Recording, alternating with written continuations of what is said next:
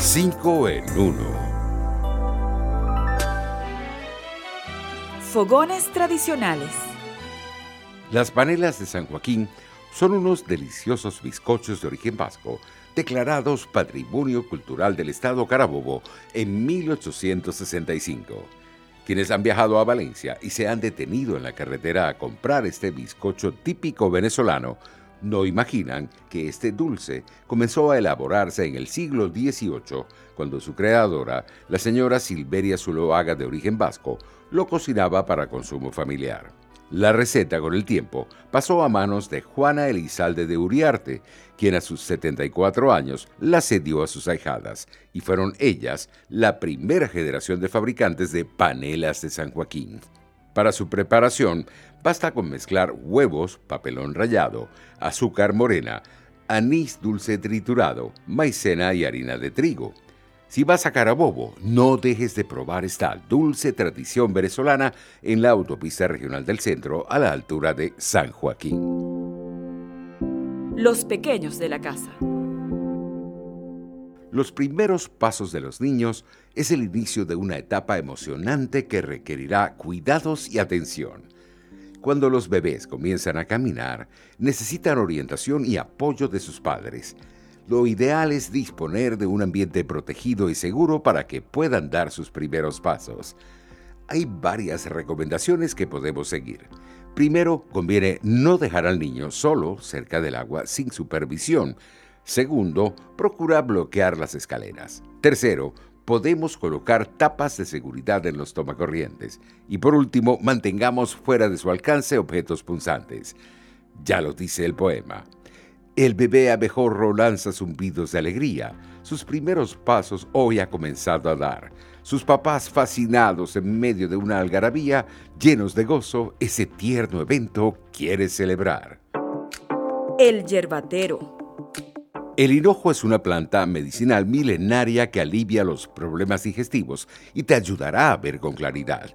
Si la memoria no me falla, las primeras informaciones de esta planta robusta, que puede llegar a 2 metros de alto, con hojas de aspecto plumoso, datan del antiguo Egipto y hablaban de su utilidad como remedio para la mala digestión. Son infinitas las propiedades del hinojo.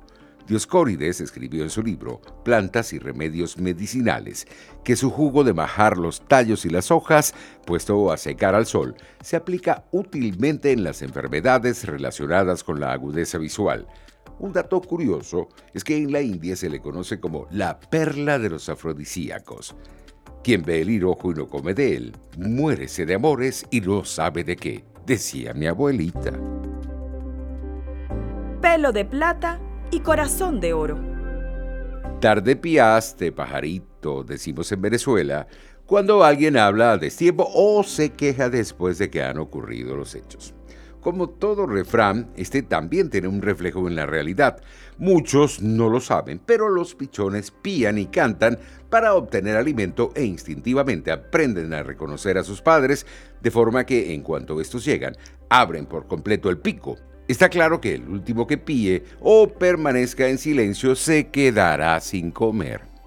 Por cierto, el expresidente Luis Herrera Campins acuñó este dicho cuando el expresidente Jaime Lucinche se quejó porque el Fondo Monetario Internacional supuestamente lo había engañado. ¿Qué tarde piaste, pajarito? le dijo en aquella época.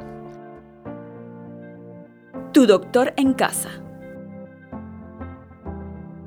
El uso adecuado del tapabocas es esencial para evitar contagiarnos de COVID-19. Pudiéramos decir que la principal protección de los ciudadanos durante la pandemia ha sido la popular mascarilla. Sin embargo, muchos desconocen todavía la forma adecuada de usarla. Ustedes dirán, ¿cómo es eso?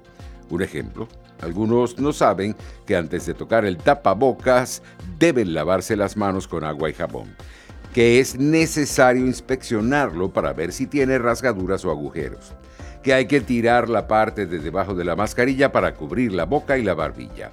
Por último, que no conviene tocarla cuando la llevamos a efectos de protección y debemos retirar con las manos limpias. Recuerda, cuidándonos, cuidamos a los demás. Hasta aquí 5 en 1. Nos vemos.